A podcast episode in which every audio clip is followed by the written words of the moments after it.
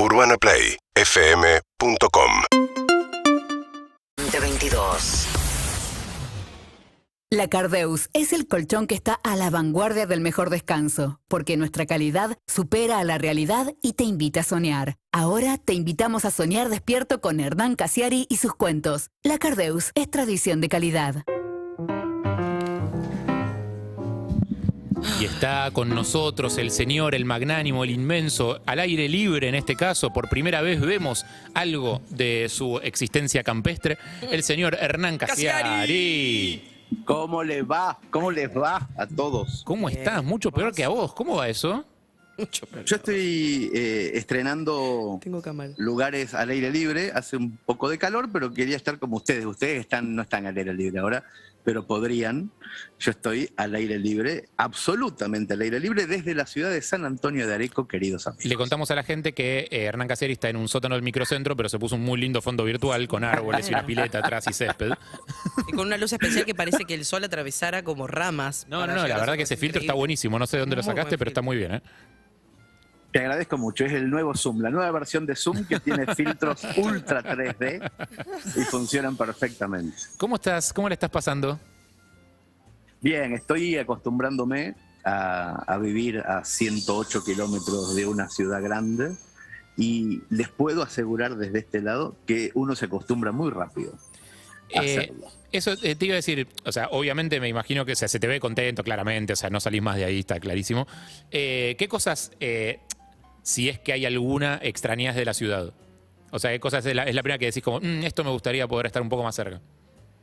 La primera semana se extraña muchísimo la ansiedad del pedir cualquier cosa y que llegue inmediatamente a tu casa. Claro, claro, claro. La claro, primera semana es lo que más extraña y la segunda semana uno empieza a entender por qué es mejor que tal cosa no ocurra. Llegaste a tener el De pensamiento de, ¿cómo puede ser? Es indignante que no llegue una pizza, que que no haya una pizzería abierta un lunes, ¿cómo puede ser? No, la, la primera semana sos un porteño recalcitrante, espantoso, que te crees superior a cualquier gaucho.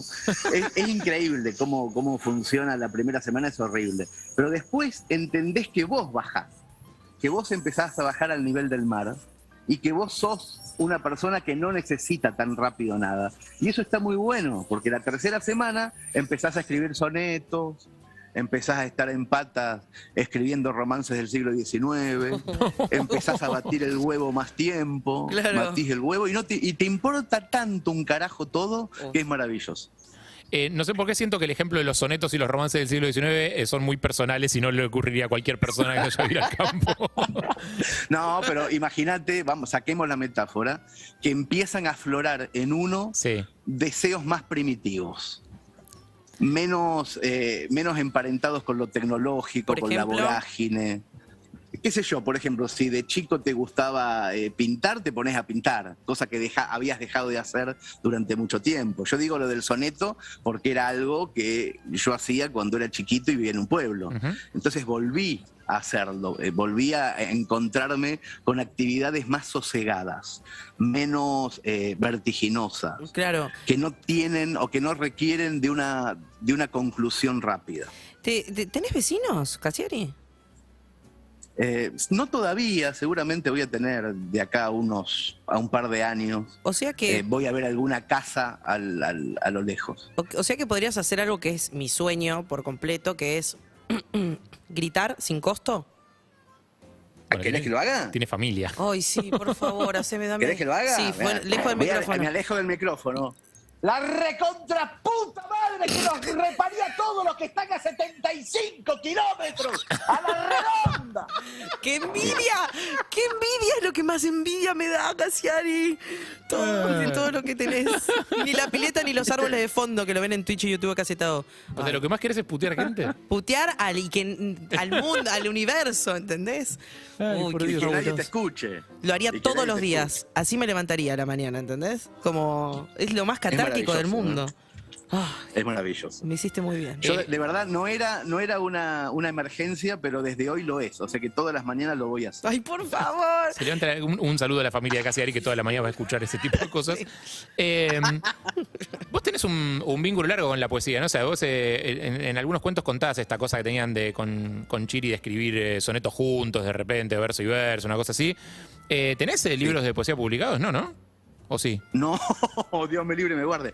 Tengo, eh, un, un- o sea, yo tengo mucha vergüenza de, de mi época eh, poética, ¿Sí? porque eran épocas de muchísima cursilería y bueno, era, era la adolescencia y la primera juventud. Y obviamente quemé todo. Cuando fui sensato, ¿En serio? quemé todo lo poético, pero mi amigo Chiri se acuerda los peores de memoria. ¿En serio? Me estás jodiendo. Mis peores cosas se las acuerda de memoria y muchas veces me amenaza Por eso seguís que siendo yo amigo. cuando no, Claro. cuando no le presto plata o cosas así, me dice, mirá que voy a decir en voz alta cosas tuyas de 1992. y entonces yo mantengo la amistad. No, pero, pero digo, o sea, sabiendo que te gusta escribir eh, poesía, digo, el Casiari actual, que seguramente es menos cursi eh, y, y menos romántico que el Casiari del 92, eh, y también tiene una vida más sana, digámoslo también, eh, quizás Sí, po- sí, po- sí, sí. podrías escribir de otro lugar con otras cosas. No sé, por eso, no sé si tenés una, un acervo de poemas ahí escritos o algo. No, no, por eso te digo que empecé hace dos semanas de vuelta. Ah, ok, o recién ya volvió. siendo un tipo grande de 50 años, eh, sin, sin todo el bagaje de los amores no correspondidos y las pelotudeces eh, que, que yo escribía cuando era chico, sin Claro. ese bagaje empecé de vuelta a reencontrarme con la mecánica, la mecánica de la rima, de los, de los 11, de las 11 sílabas, de los 14 versos, de esa cárcel maravillosa que tiene el soneto, que tenés que contar una historia, pero con unas reglas que parece la policía de la provincia. Claro, sí, totalmente. Bueno, vos, vos sos medio artista multiplataforma. Imagino que la literatura te permite decir algunas cosas que el teatro no, el teatro te permite decir algunas cosas que el Claro. cine no, y el cine y las o, o las series te permiten decir otras cosas que la literatura tampoco, que la pues, no sé qué. Eh, la poesía, ¿qué cosas te permite decir que no te permite decir el resto de los formatos? La poesía, creo que, a ver si, pongo una metáfora para que entendamos e incluso pueda sonar divertido entender. Cuando estamos soñando, las cosas no son como en la vida real, pero nos creemos que sí, durante el sueño. Durante el sueño, qué sé yo, Evelyn tiene la mitad de la cara de Evelyn y la mitad de la cara es otra persona, pero vos sabés que es Evelyn, por ejemplo. Sí, el sueño, sí, pero claro. la cara no es verdaderamente esa, pero vos sabés que sí. Sí, sí, como sabes Sí, en qué es- lugar es estás, más- aunque el lugar no tenga nada que ver con nada que vos conozcas, sí, claro. Exacto, es como es más parecido a un mundo paralelo. La poesía es entrar despierto a esos sueños. Es entrar despierto. Podés decir barbaridades que no son realmente esas. Pensemos, por ejemplo, en, en letras del Flaco Espineta o del Indio Solari, Sí, claro. para ponerlo más claro. Podés decir cosas que no son puntualmente objetivas, que son abstractas, pero podés entender. Vos agarrás un verso del flaco o un verso del indio Solari, por poner personajes populares que no son de la poesía, ¿eh? Sí. Eh, y vos lees una estrofa y no entendés un carajo. No entendés bien, pero adentro de tu corazón algo te dice que estás entendiendo, como en un sueño. Es verdad, está bien. Eh, y, y imagino que, yo no soy un gran lector de, de poesía, pero imagino que es mucho mayor la apropiación del lector. O sea, lo que, lo que, la intención que vos tengas a la hora de escribir ese poema, de qué es lo que debería generar cuando alguien lo lea, es mucho menos relevante, digo, porque el que lo lea lo va a agarrar y le va a generar lo que le genere. Y, capaz que en caso de literatura es distinto. Un cuento que vos escribís para hacer reír es más probable que haga reír. Un cuento que vos escribís para manipular emociones tristes, más probablemente te lleve para ahí, ¿no? Claro, eh, es más laburo para el lector la poesía, Claro. pero no es más laburo porque el poeta no quiera laburar. El poeta hace un laburo secreto, un poco más secreto, hay más contraseñas en el trabajo del poeta. Vos tenés que desentrañar ciertas cosas y tenés más laburo. Y entonces hay un gustito por desentrañar. Muchas veces nadie desentraña nada, sino que le pone su propia vida a esas palabras y lo hace propio. Las canciones del rock and roll son eso, muchas Sí, veces. Sí, claramente. Eso, o sea, no, no, no es lo que dice Charlie, es lo que vos escuchás. Es verdad, Eh, y es como te entonces, resuena, bueno, sí, claro, por supuesto, sí. Y con la poesía pasa lo mismo, y cuanto más grande el poeta, más contraseñas mejor guardadas pone, pero al mismo tiempo más resonancias, más resonancias le deja al lector. ¿no? Eh, hay Así pica. que está entre- bueno, eh. es, es un juguete lindo, es un juguete lindo. ¿Hay pica entre poetas y escritores de literatura? Uh. Eh, en, en Chile pasa eso. Ah, es verdad, hay mucho poeta en Chile. En Chile hay mucho poeta, hay mucho más poeta que gente en sí, Chile. sí. Y, y entonces los que escriben prosa están discriminados. Entonces, ah, mira, weón, weón, que escribe prosa, va, va, va", y se lo cagan a palo. Los poetas generalmente en Chile son borrachos, además, que eso le da una, una, una violencia eh, sistemática. O sea, después de la una de la mañana el, borra- el, el- el poeta te pega en Chile. Es verdad. Entiendo que son medio celebridades los poetas en Chile. O sea, la relación que tienen los Sí. chilenos con la poesía no es parecida a la nuestra. O sea, los poetas en Chile son como algo grosso. Para nada, para nada. Chile tiene enormes poetas, por eso les cuesta tanto reconocer que Borges es el mejor de todos. Argentino hasta la tumba siempre. Sí. Eh, lean Poeta Chileno de Zambra, está buenísimo. Hermoso libro. Ah, Eh, hermosísima, eh, hermosísima novela que me recomendaste vos. Es verdad, hace ¿Vos te bastante. Sí, que, me, sí, te- sí, te es acordás verdad. que me la recomendaste? Yo me la compré. Es verdad. coraje En el mismo momento algo. que me la estabas recomendando, me la compré. La leí inmediatamente y me pareció fascinante, pero lindísima. No, es, no habla de poesía en absoluto. ¿eh? No, no, no, es no, una no, novela nada. que habla de otra cosa, pero es muy recomendable. Es muy linda. Eh, yo, a, mí me cuesta, yo no, trato de no recomendar mucho cosas, salvo que sienta que algo te, te va a resonar de alguna manera en particular o que está bien para vos. Digo, trato de no recomendar mucho, porque el que recomienda mucho es medio pesado, ¿viste? Porque como que te pone en un lugar de obligación. Como ahora tenés que. Ahora, No, y te- tengo que ver esta serie porque me Sí, la Y recomendaste. la próxima semana que lo ves te dijo, ¿y la viste? ¿La viste? ¿Y la claro. viste? ¿La viste? Te pone con un Además tenés compromiso, que no está decir bueno que te gustó también, Sí, si la viste. Y incluso si no te gustó, te- gustó, Incluso si no te gustó, tenés que explicar por qué. ¿viste? Y de entrar en una discusión con la otra persona de por No, qué. te no va a querer convencer de que sí te tiene que gustar, entonces es preferible decir Sí, que sí, que por estuvo eso. buena. Salvo que estás- Llegué- vamos a llegar finalmente a la conclusión de que conversar con otros es aburridísimo. O sea, yo no quiero charlar más con nadie. Claro, no quiero hablar más con nadie por todo esto que estamos diciendo y muchas otras cosas más. O sea, no quiero recomendar, no quiero que me recomienden, no quiero leer lo que me recomendaron ni verlo, no quiero nada, nada. Pero sin embargo, haciendo una salvedad, quiero recomendar la novela Poeta Chileno de Alejandro Zambra, Muy porque bien. me la recomendó Harry, que recomienda muy poco, pero muy bien. Gracias. Es una novela cortita y tiene sentido, realmente tiene sentido. Les voy a contar una sola cosa de esta, de esta novelita que a mí me gustó mucho, para que vean qué bien cuando, la- cuando algo es genuino. El, el- el autor empieza a contar que tiene una relación con una chica Sí. y que está enamorado y es poeta y está muy enamorado de la chica y la, la- la ve en un baile y la chica se va a la mierda y el, y el tipo dice en un momento, si no me lo hubiera vuelto a encontrar nueve años después, esto sería un cuento. Y sigue la novela después. Hermoso. Es muy lindo Sí. que te avise que el azar genera también los formatos. Qué lindo. Es muy lindo. Me- sí, me, me- me gustó acordarme de ese libro.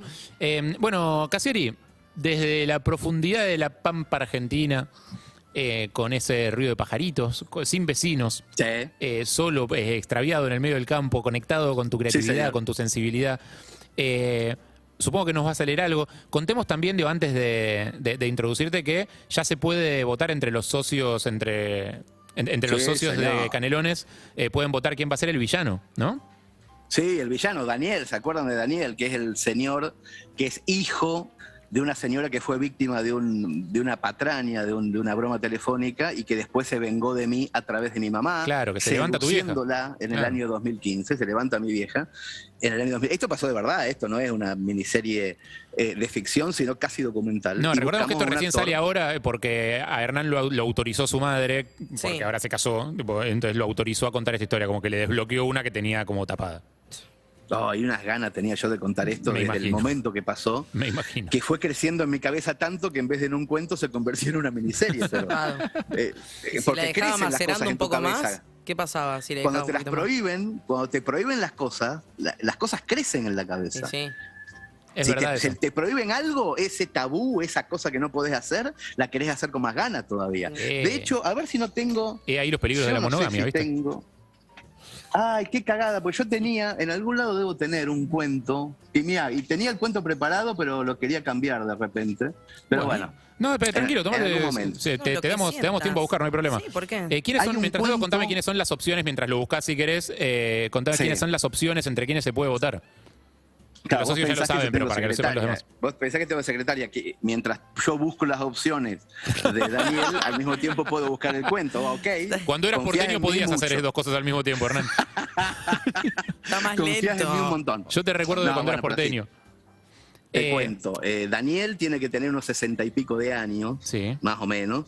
Eh, tiene que ser un villano que no sea villano todo el tiempo, sino que sea un tipo que pueda seducir y después convertirse en villano.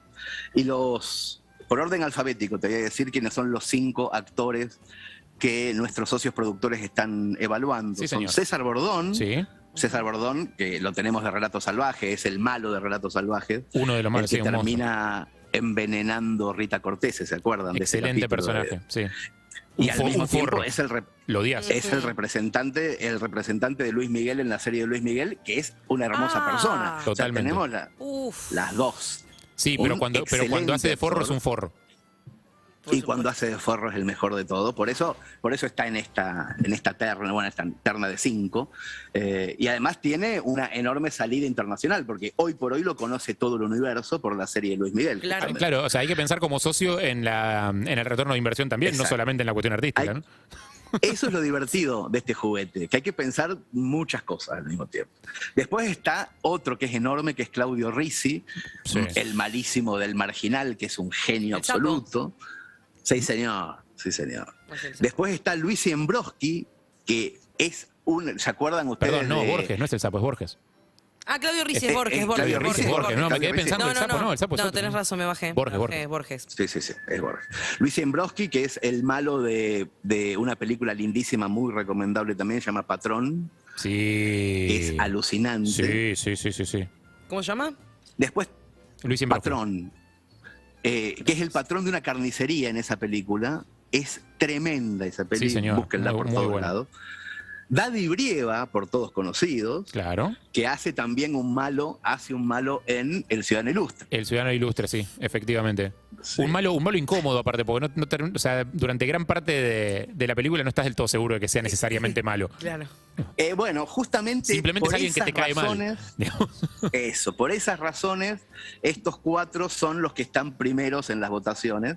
Eh, son los que tienen esa dualidad posible de ser seductores en un punto, ambiguos en el otro y tremendamente villanos y que te den miedo en otro punto. En este momento, faltando, faltando cinco días para que termine la votación, ya hay más de 2.400 votos, eso Ah. es casi el 40%, y va ganando César Bordón con el 40% y con el 37%, o sea, husmeándole la espalda Claudio Risi. Así vamos. Eh, yo tengo que entrar a votar todavía, Hernán, no lo hice. Eh, pero Por bueno. favor. ¿Voto cantado? No, no, no, tengo que entrar. ¿Qué? ¿Voto cantado? Y es que justamente está entre esos dos. Me, ahora tengo que, Ah. que pensarlo.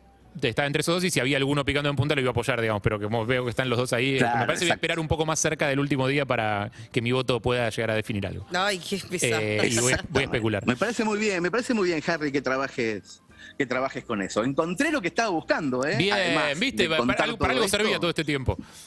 Soy multitasking a full, porque estaba hablando y estaba hablando con conciencia de que estaba hablando. Por supuesto. Que. Y. No, le- le- en un momento, Sí. en- me, me gusta hidratarme todo el tiempo. Muy bien. Lo bien que haces. En un momento estábamos hablando recién de lo importante que es que te prohíban algo para que adentro de tu cabeza empiece a crecer eso. sí.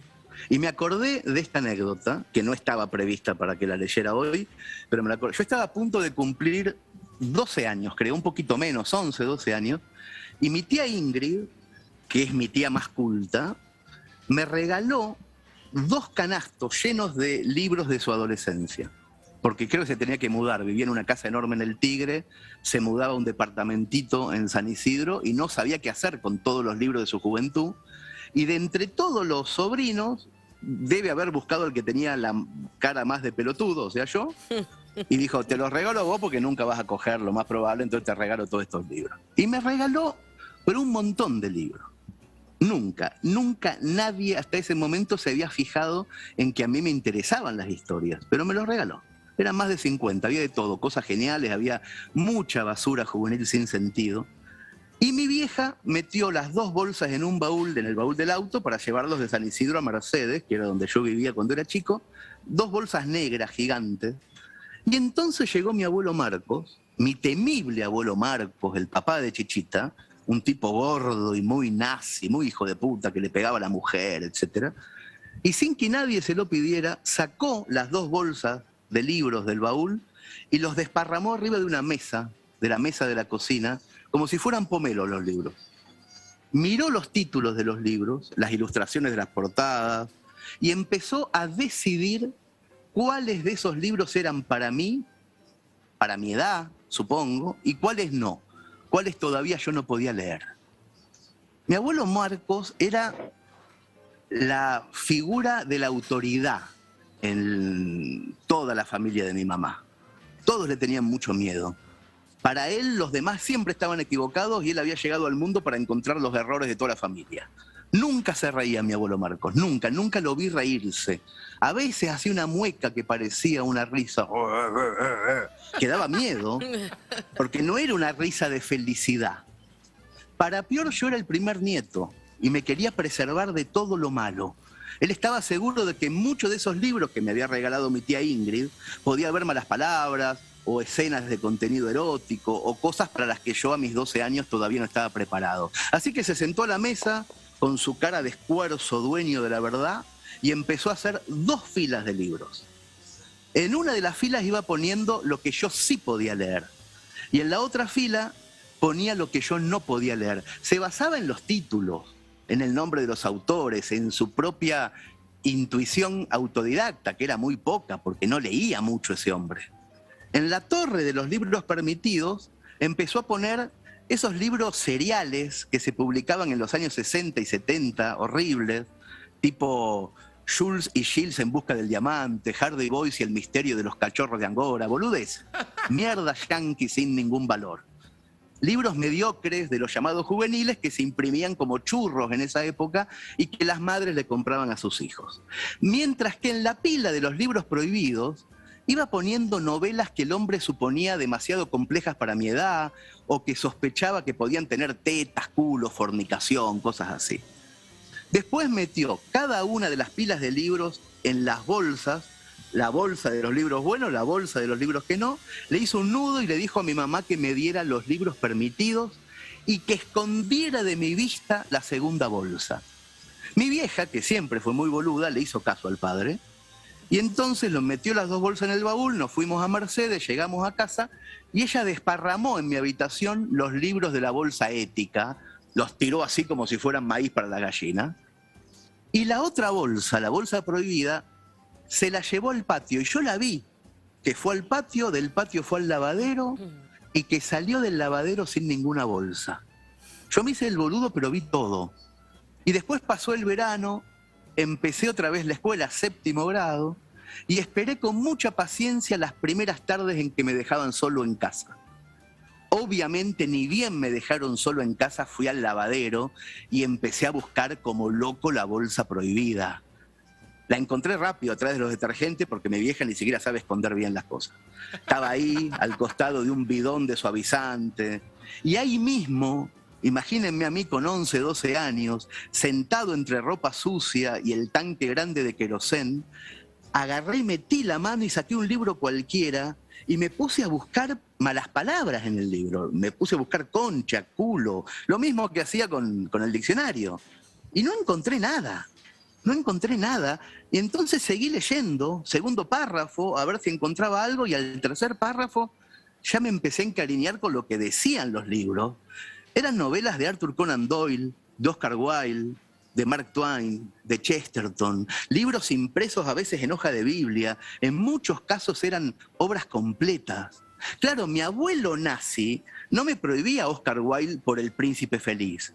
Me lo prohibía por el retrato de Dorian Gray, que era para adultos y estaba en el mismo tomo. No me prohibía las historias juveniles de Tom Sawyer, me prohibía un yankee en la corte del rey Arturo, las obras adultas de esos autores. Y yo entre los 11 y los 12 los leí y los leí y los volví a leer, escondido en el lavadero de mi casa, con la misma adrenalina de los que están haciendo algo mal. Fíjense ustedes qué paradoja más linda Tuve un abuelo que me prohibió justo en el inicio de mi rebeldía la buena literatura. No me prohibió la televisión, ni las drogas, ni jugar al póker, ni ser hincha independiente, ni las cosas feas de la vida. Me prohibió las cosas buenas. Me prohibió los libros. Lo- y además me prohibió justo los libros buenos. Las historias inmortales, tuve esa enorme suerte de principiante y se lo tengo que agradecer a él, a pesar de su cara de esfuerzo, a pesar de todo lo que le pegó a mi mamá cuando era chica, a pesar de la horrible persona que era, le tengo que agradecer eso, porque gracias a mi abuelo yo empecé a leer, a leer con ganas, porque es en la infancia y solamente en la infancia y en la primera adolescencia cuando la pasión por las cosas solamente te entra por la puerta del no. No toques eso, te dicen, ni vos querés agarrar eso. No te juntes con el chico que vive del otro lado de las vías, y vos querés ser el mejor amigo del chico que vive ahí. No vayas al pool de la 27 que te venden droga, y vos querés ir al pool de la 27. El no es maravilloso. Es por eso que ahora que tengo una hija que está a punto de cumplir cinco años y que se llama Pipa, yo soy la persona que menos esfuerzos va a hacer para que esa chica lea. Es un error. Es un error decirle a un chico que lea. Lo que yo voy a hacer es esconder a Borges en estantes inalcanzables de la casa. Voy a poner los libros de Borges bien alto cuando ella esté jugando en el living y voy a decir, esto no se toca, le voy a decir. O voy a agarrar los cronopios y famas de Cortázar y le voy a poner una franja que diga no leer y lo voy a dejar ahí arriba. O voy a meter las aventuras de Tom Sawyer adentro de la caja fuerte con la guita y los documentos y voy a cerrar la caja fuerte y decir 04321 de esto no se tiene que abrir para que ella me escuche y un día vaya y la abra, porque yo sé que ella, mi hija, Pipa, cuando se quede un día sola en casa, va a pisar el palito y va a entrar como si nada en la clandestinidad. Hermoso, hermoso. Qué lindo que sos. Qué buen humano. Las cosas horrendas de la vida. Ser independiente. Anda, ca- anda se cagar. convierten en cosas lindas Anda las cosas cagar. feas. Las cosas feas son lindas. Son Eh, lindas. Le agradezco de verdad a mi abuelo por Sí. haberme prohibido. Lo sé, son esas Lo cosas, mejor- eh, esas cosas involuntarias. Esas cosas involuntarias que hacen con los jóvenes cuando piensan que les están haciendo un favor o cuidándolos, prohibiéndoles cosas. Está muy bien. Si hay papás, si hay papás escuchando que tienen hijos o hijas de cuatro, cinco, seis, por el amor de Dios, no les inculquen la lectura. Aléjenlos de la lectura lo más que puedan. Prohíbanles leer y van a ver qué lindos chicos van a salir. Abrazo grande, Hernán. Gracias, Hernán. Chicos, los quiero. Nosotros, también. Nos vemos. Abrazo, cuídate. Hasta luego. Hernán Casiari. Ah, qué ser. La Cardeus Colchones y Somiers presentó a Hernán Casiari, la mejor forma de soñar despierto. La Cardeus es el colchón que está a la vanguardia del mejor descanso, porque su calidad supera a la realidad y te invita a soñar. Verano La Cardeus, verano de sale. Ahorra 25, 30, 40 y hasta 50%. 18 cuotas sin interés y el envío es gratis. Únicos, con certificación ISO 9001. La Cardeus. Tradición de calidad.